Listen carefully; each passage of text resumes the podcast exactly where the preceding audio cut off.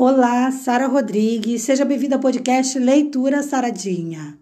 Você já parou para pensar para que você existe? Reformulando a pergunta: para que você foi criado? Ou melhor dizendo, qual é o seu verdadeiro propósito de vida?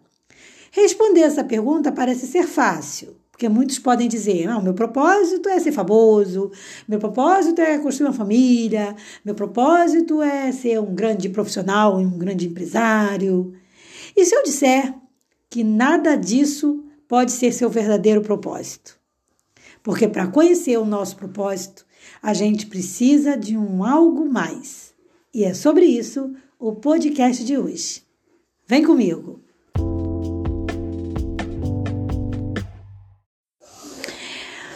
Gente entender melhor esse tema, eu quero ler com você Colossenses capítulo 1, versículo 16, que diz assim: Porque nele foram criadas todas as coisas que há nos céus e na terra, visíveis e invisíveis, sejam tronos, sejam dominações, sejam principados, sejam potestades. Tudo foi criado por ele e para ele. Para entender esse texto, temos que entender o seu contexto. E se a gente for ver o contexto, a gente vai ver que o apóstolo Paulo faz aqui uma admoestação, trazendo lembranças para aquele povo convertido que são os colossenses. Porque Paulo, em todo o capítulo 1, do versículo 9, mais ou menos, se eu não me engano, até o versículo, deixa eu confirmar aqui, até o versículo 29, ele vai falar dando conselhos sobre como o cristão deve andar dignamente. Então, ele vai aconselhando. E se você voltar um pouquinho do verso 16 para trás, no versículo 12, no versículo 13, a gente vai ver que ele vai exaltando o Senhor, mostrando que Deus que nos escolheu para participarmos da herança da sua luz, que escolheu os seus santos, os tornou santos e que Deus é quem nos livrou de potestades, nos livrou das trevas da ignorância e nos trouxe então para o seu reino de amor. E aí ele diz que, ou melhor dizendo, Paulo traz a nossa lembrança para que a gente nunca esqueça de que tudo tem que partir do Senhor. Então, quando o assunto é propósito, e aí você vai entender por que, que na abertura do podcast eu falei que construir uma família, ter uma profissão linda, ter um, ser um grande empresário, ter grandes negócios, ou fazer o curso sonhado, isso nada tem a ver com propósito de vida. Isso vai fazer parte da sua vida e vai ser super importante. Isso, essas realizações. Mas quando eu digo que isso não tem a ver com propósito de vida, é porque Deus é, é porque Deus nos trouxe aqui para muito mais.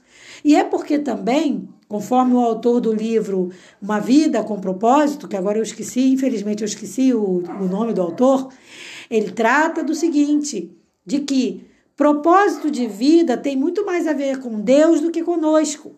Então, para que eu entenda o propósito de Deus na minha vida, ou para que eu entenda o meu propósito de ter nascido e de estar aqui, eu preciso ter comunhão com Deus. Eu preciso buscar o Criador. Porque para entender o manuseio de uma máquina, a melhor coisa a fazer é, é, é, conversar com quem criou aquela máquina. E se não fui eu que me criei, e nem você que, que se criou, como é que nós vamos entender nós mesmos? Como é que nós vamos entender o nosso propósito de vida? Então, a única maneira da gente entender o propósito de vida de, de nós mesmos, de cada um de nós, é a gente buscando o Criador. Então, o propósito de vida não tem a ver comigo, com, com o meu eu. Tem a ver com Deus. Senão eu vou ser alguém realizando coisas. Existem, infelizmente, muitas pessoas que passam pela vida realizando coisas apenas, mas elas não conseguem encontrar ou descobrir o seu verdadeiro propósito de vida. Agora, quão bom e quão maravilhoso é quando você descobre para que você foi criado. E aí você começa a entender que isso tem que estar acima de todas as outras coisas. Então, sim, você vai casar se quiser, você vai se formar naquilo, naquela profissão que você deseja, independente da idade. Você vai fazer essa ou aquela profissão. Você vai ter filhos, mas entendendo sempre que o teu propósito é ainda maior, porque o teu propósito de vida é cumprir aquilo para o qual Deus te determinou.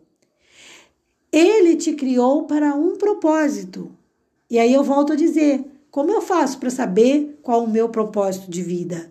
Somente através de uma comunhão diária com Deus. Outra coisa importante também é a gente entender que saber o propósito de vida não elimina as outras coisas. Não tira a importância das outras realizações.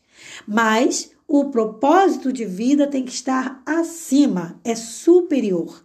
O nosso propósito de vida, eu, eu quero dizer então, que é uma coisa entre nós e Deus. É só nosso. É eu e Deus. É você e Deus. Só você e ele poderão saber para que você foi criado e qual o seu propósito de vida.